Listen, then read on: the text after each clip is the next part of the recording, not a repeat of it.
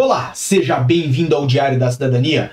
Meu nome é Célio Salvador, sou advogado e nós vamos falar sobre manifestação de interesse. Vamos falar em que data estão os aceites deste processo, que é um processo longo. Muitos de vocês que ainda não estão em Portugal e muitas vezes falam assim: ah, eu vou para lá, vou fazer como meu primo, vou fazer como meu tio. Saibam, o sistema não é mais o mesmo que era há dois, três anos atrás, ok?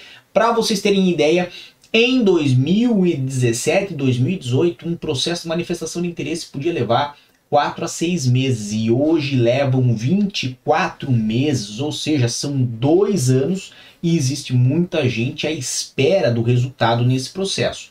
Então, o que, que isso significa? Significa que uma vez que você iniciou ele, você tem uma perspectiva de que seu processo vai ser aceito e você tem uma perspectiva de que você vai ser convocado para ir ao CEF, mas até lá você tem que esperar.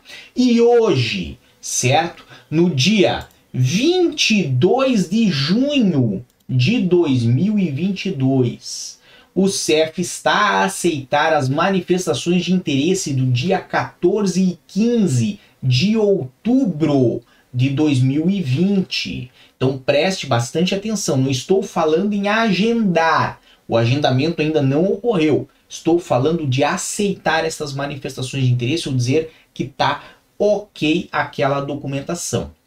Dali por diante, ainda leva um tempinho para que seja possibilitada a oportunidade para agendamento. Lembrando que quem está em processo de manifestação de interesse tem que manter ativo os seus acessos no portal Sapa. Ou seja, se você mudou de e-mail, se você mudou de telefone, não consegue mais ter acesso ao portal Sapa porque perdeu a senha, você tem que entrar em contato com o CEF para reativar esse acesso, para conseguir alterar essas credenciais de telefone e de e-mail, porque é a forma que o CEF vai lhe contactar para informar que a sua manifestação de interesse foi aceita.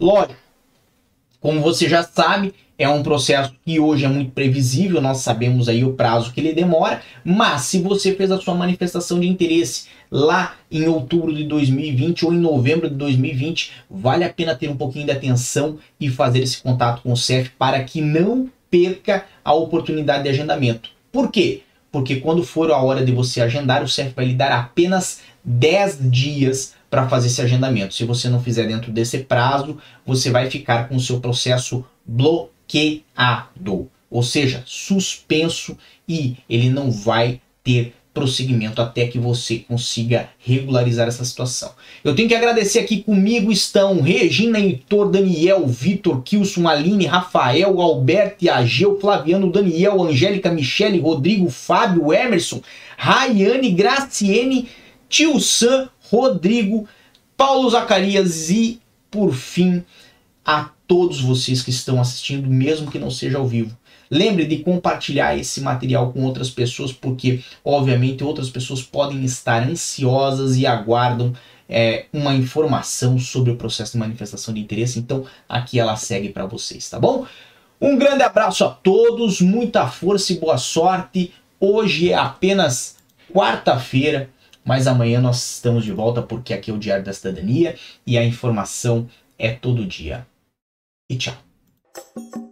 O que você acaba de assistir tem caráter educativo e informativo.